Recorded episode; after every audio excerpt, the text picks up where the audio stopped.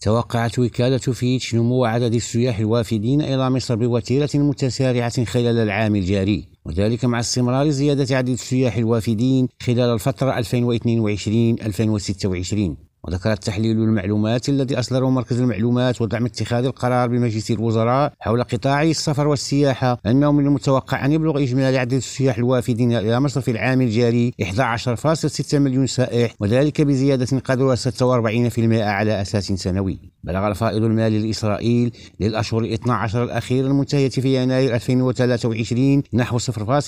من الناتج المحلي الإجمالي متقلصة من 0.6% في نهاية دجنبر 2022 2022 تمكن مجلس التنمية الاقتصادية البحريني من جذب استثمارات تفوق 1.1 مليار دولار خلال العام 2022 وتوقع الرئيس التنفيذي للمجلس خالد الحميدان أن تسهم الاستثمارات في خلق أكثر من 6000 فرصة عمل خلال السنوات الثلاثة القادمة واستقطاب استثمارات من 89 مشروعا استثماريا. علي الحسني لريم راديو القاهرة.